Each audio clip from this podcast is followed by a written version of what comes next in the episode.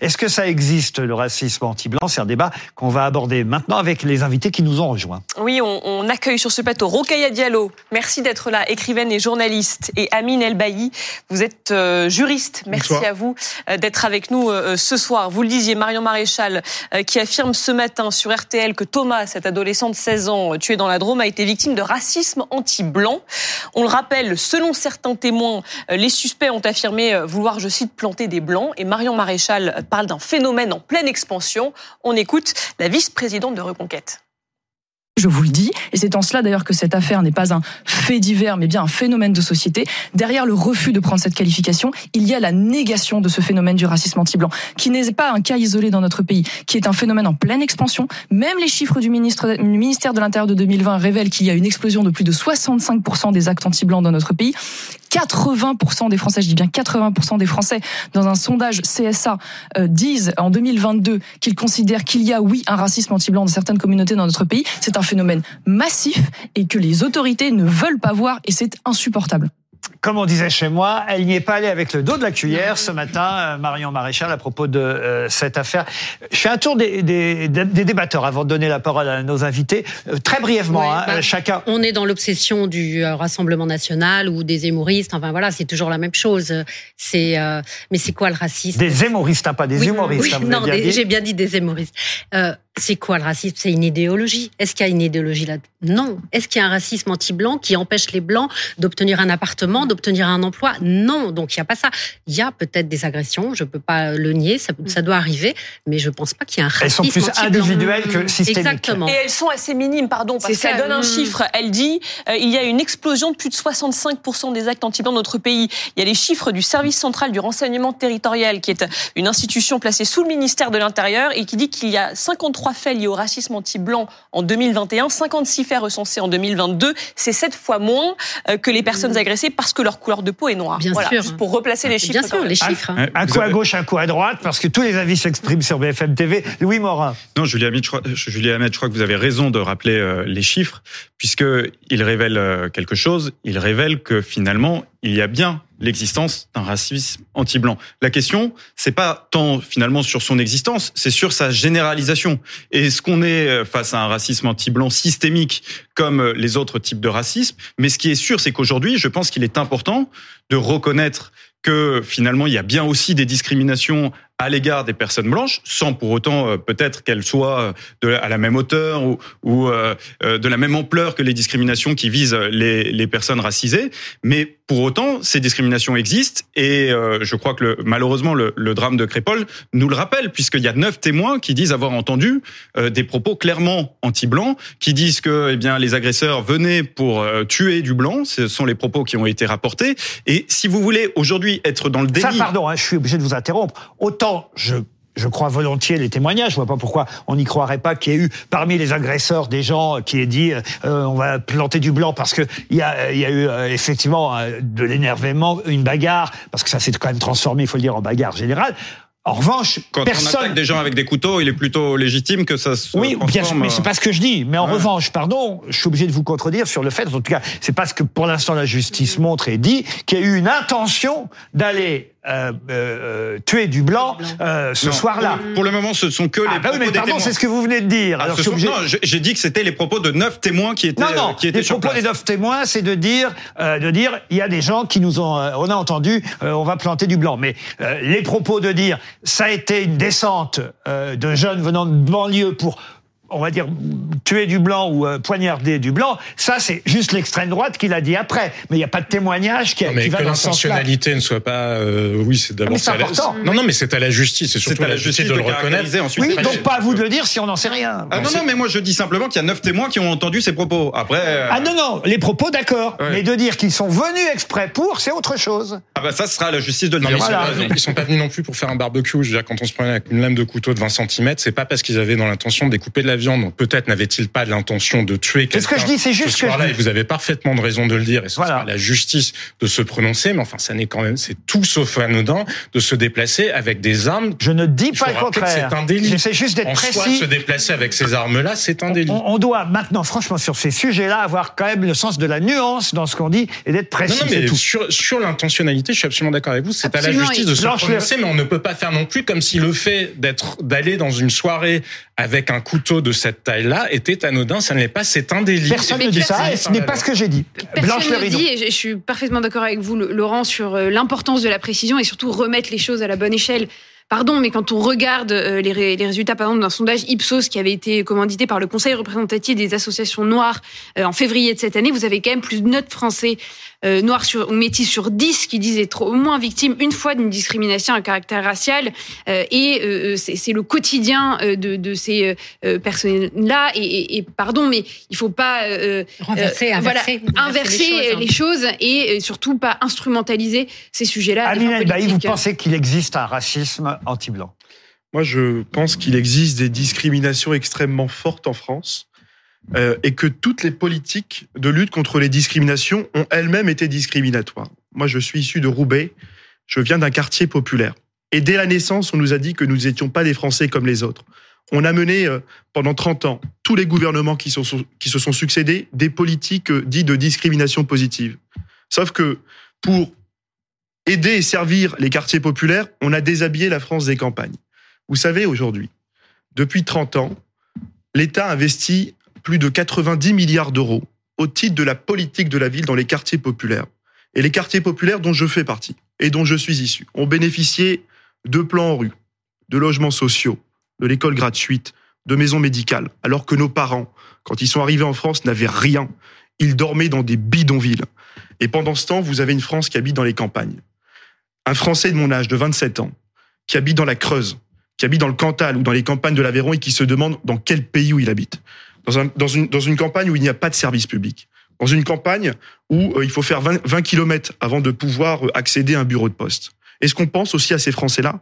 Ce que je veux vous dire, c'est qu'au-delà euh, de la polémique qui a été intentée par Madame Marion Maréchal, il faut quand même regarder de près et en face que le problème, le problème, Ça qu'il y ait deux France qui soient pas forcément favorisées de la même C'est la façon. fracture Je vous entends, mais territoriale. on est loin du débat. C'est pas du tout le sujet. Mais si, c'est le sujet. C'est le sujet parce que, au-delà de ce racisme euh, systémique qui est évidemment dénoncé par les extrêmes de tous bords, moi je veux vous dire que le premier débat en France, et c'est le rôle, je crois, des journalistes, c'est le rôle aussi de nos responsables politiques, c'est peut-être même le rôle de la droite et de la gauche qui ont totalement disparu au profit des extrêmes.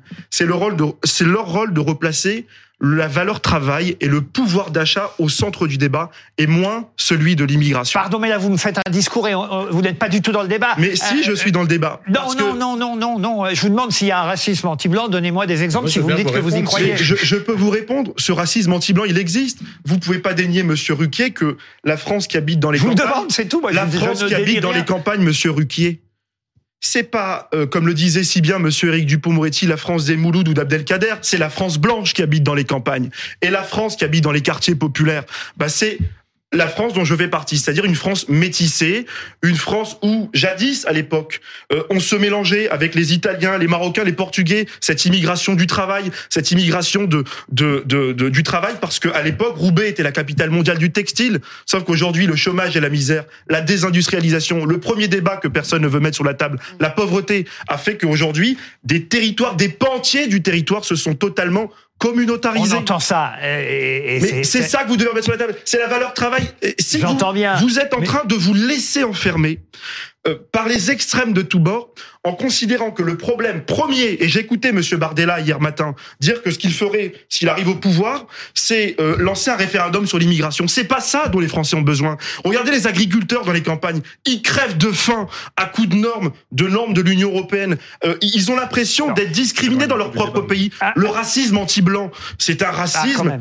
euh, c'est un racisme Vous institutionnalisé. êtes venu faire un meeting, euh, Non, je suis pas venu, et, pardon. c'est euh, la réalité. euh, vous, vous- vous prenez plein de sujets en même temps très différents qui, je comprends, ont un lien direct ou indirect avec notre débat, mais on est quand même loin du, du débat pour lequel on vous a invité. Euh, Madame Diallo.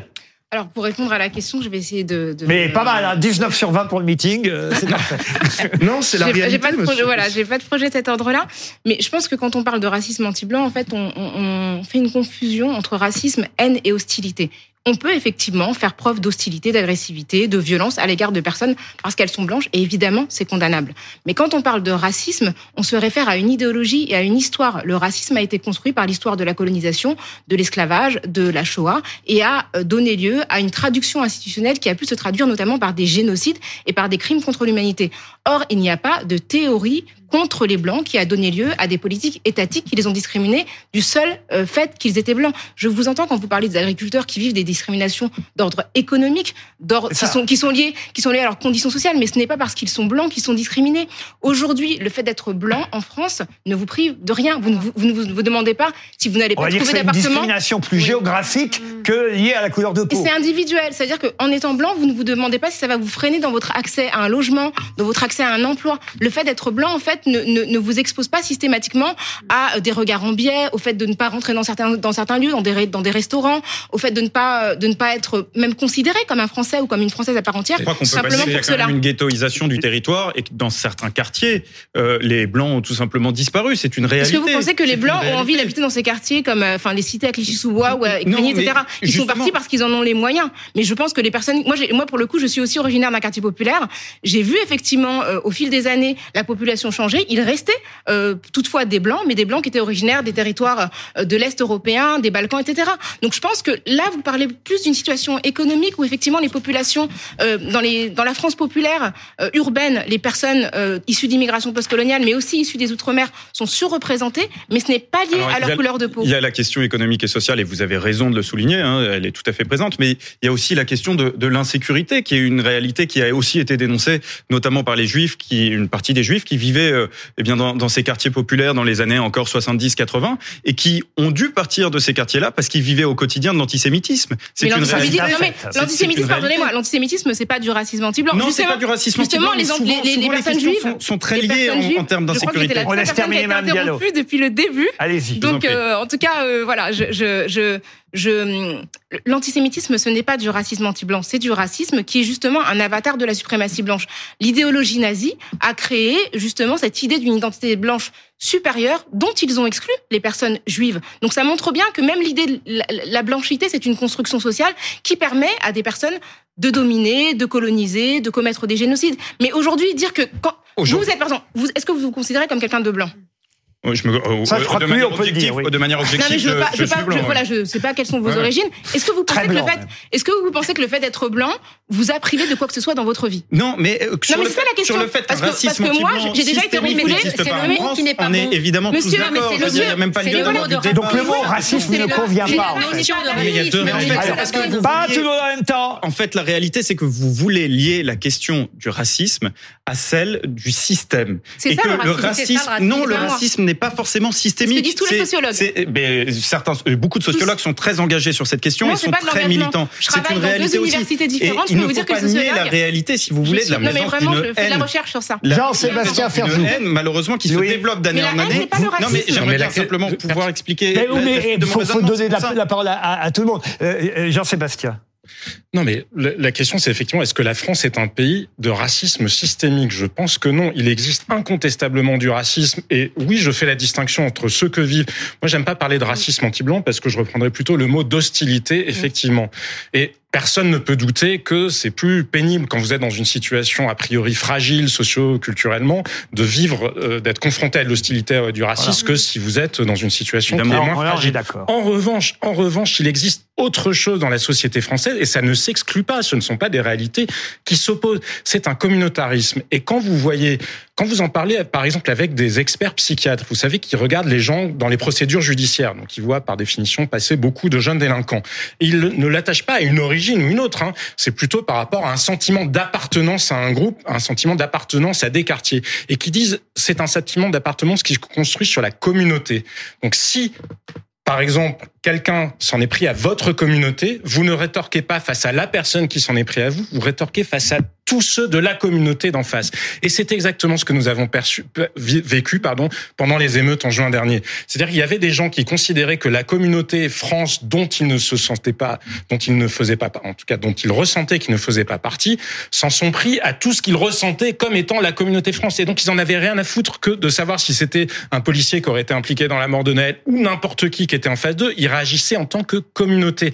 Et ça, les experts psychiatres qui travaillent là-dessus, et c'est fondamental parce qu'il y a ce racisme effectivement contre les personnes, euh, enfin noires ou bref ou quel que soit le, asiatique, euh, arabe, non mais voilà, donc personne juive, ne peut douter, mais il y a aussi un racisme parce qu'il suffit de regarder ce qui se passe dans les quartiers, demander à ce que vivent pour le coup un certain nombre de familles noires quand si une jeune fille noire veut sortir avec euh, un jeune homme maghrébin, ça se passe très très mal. Donc il y a aussi du racisme qui existe entre, je n'aime pas employer cette expression-là, mais celles qui sont à la mode. Ça arrive aussi entre pour des racisés. jeunes femmes qui veulent sortir avec des personnes blanches. Hein. Je veux dire ça. Mais je, je ne vous dis pas l'inverse, je dis juste que. De, voilà, mais je, mais je ne vous dis pas l'inverse, évidemment que les blancs. Mais moi, je crois à la nature humaine. Vous savez, je pense que la nature humaine, elle est la même avec les mêmes défauts, quelle que soit la couleur, les origines, les religions, etc. Et c'est la raison effectivement, pour ces défauts-là sont les malheureusement, les, malheureusement les mieux partagés au monde. C'est simplement essayer de construire une réalité. On aurait une France qui structurellement blanche serait, elle, toujours dans le racisme, avec en face une France qui ne serait que victime. Il y a aussi des mécanismes sociaux. Parfois, vous êtes refusé d'une boîte de nuit parce que vous êtes juste mal habillé. Et la même personne, avec la même origine, bien habillée, elle sera acceptée. Pas de racisme anti-blanche, on va la laisser parler. Blanche le rideau. Oui, moi je voudrais juste revenir euh, sur quand même le, le, le, le, point de départ de cette discussion, à savoir les propos de Marion Maréchal Le Pen et euh, leur influence et leurs conséquences. Euh, il y a un rapport très intéressant que remet chaque année la Commission nationale consultative des droits de l'homme sur euh, l'état des lieux euh, de la lutte contre le racisme, l'antisémitisme et la xénophobie en France. Cette année, le rapport donc qui porte sur l'année 2022, il était très intéressant parce qu'il montrait un immense paradoxe. C'est que quand vous analysez sur longue période la tolérance des Français, en réalité, la tolérance, elle progresse.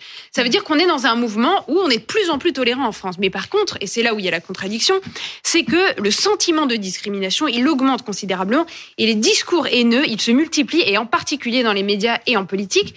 Et le choix euh, de euh, la CNCDH pour l'année 2022, qui avait été une année d'élection présidentielle, c'était de faire un focus très particulier sur la façon dont un certain discours politique euh, instrumentaliser euh, ces, ces sujets-là pour accentuer le rejet et la haine de l'autre. Et donc c'est là où moi je trouve qu'il y a une responsabilité considérable dans des propos comme ceux euh, de Marion Maréchal Le Pen, où elle donne euh, une, une ampleur absolument démesurée sur un phénomène qui certes peut exister, à savoir comment on le nomme. C'est pas moi, je suis pas sociologue. Et sur un drame, une tragédie, dire, parce que le drame, personne ne tragédie, c'était un drame, ce qui s'est passé évidemment à Crépole Mm. il y a maintenant plus de huit jours. C'était un drame, c'est tragique, c'est une tragédie pour la famille, pour qui on a une pensée évidemment, et même les blessés, parce qu'il y a eu des blessés. Par exemple, un autre mot qu'a utilisé Mme euh, Marion Maréchal ce matin, qui moi m'a choqué, elle a parlé de massacre. Les mots ont un sens. Ça n'est pas, pardon, hein, et, et ça n'enlève rien évidemment au drame qui a été vécu. Ce, ça n'est pas un massacre. Un massacre. Reprenez la définition d'un massacre. Un massacre, ça n'est pas ça. Et à un moment donné, il faut quand même que les politiques aient le sens, le sens du vocabulaire et quand, des elle, mots. quand elle définit, quand elle, elle, elle nomme de zozo ces néofascistes Mhm. qui viennent quand même faire euh, une, là une descente anti-noire, anti-arabe, anti euh, vraiment Qu'elle ne condamne pas d'ailleurs. et qu'elle refuse de condamner. Euh, non, ce ne sont Est-ce pas que des vous êtes d'accord Louis Morin, c'est intéressant ce que dit Valérie Trierweiler.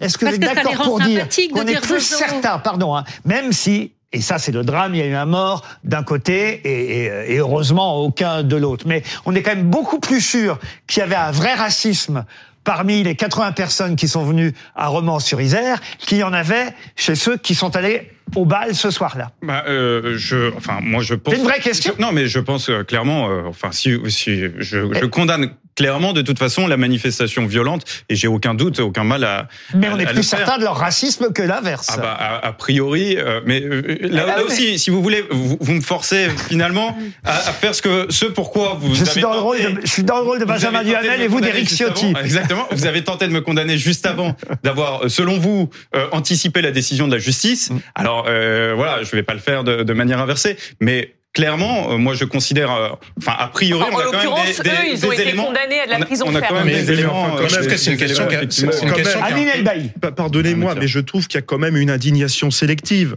Euh, Ceux qui nous disent d'attendre des années d'enquête pour nommer les bourreaux de ce pauvre garçon Thomas sont les mêmes qui, quelques heures après, la mort de ce pauvre Naël. Y compris le Euh, président de la on République. scandait, on scandait honteusement la police assassine autour de slogans anti-France, de slogans anti-flics qui ont sommé la terreur, qui ont quand même détruit, qui ont une responsabilité dans la destruction sociale de nos quartiers. Et les discours de l'extrême gauche, euh, on, les entend, on mesure l'impact à Roubaix. Je suis d'accord. Mais oui, nous avons perdu. Qu- Qu'allez-vous dire demain, Monsieur Ruquier, euh, à cette pauvre mamie qui a perdu son Lidl, qui a perdu son Aldi, qui a perdu son centre social, qui a perdu ses services publics de proximité? Qu'allez-vous lui dire?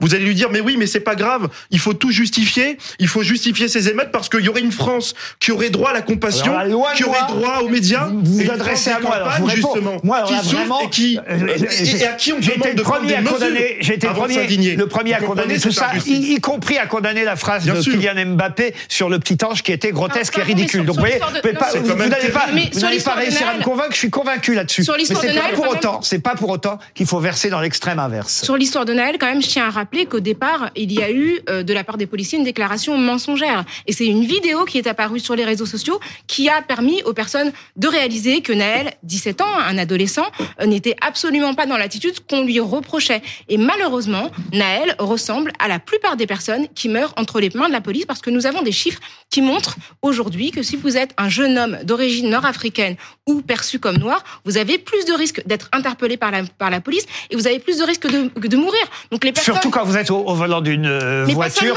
euh, en, en train de ne pas euh, répondre euh, Mais pas seulement. à la demande de la police qui On vous a- demande on de a vous d'autres- arrêter. on Non, a mais si, pardon, Ne tombez pas dans les excès inverses. Vous- vous êtes- quand vous faites ça, vous êtes en train de, mais alors, de donner du grain à moudre à, à l'extrême fois- Vous savez droite. combien de fois la France a été condamnée pour des, des- des crimes racistes commis par la police?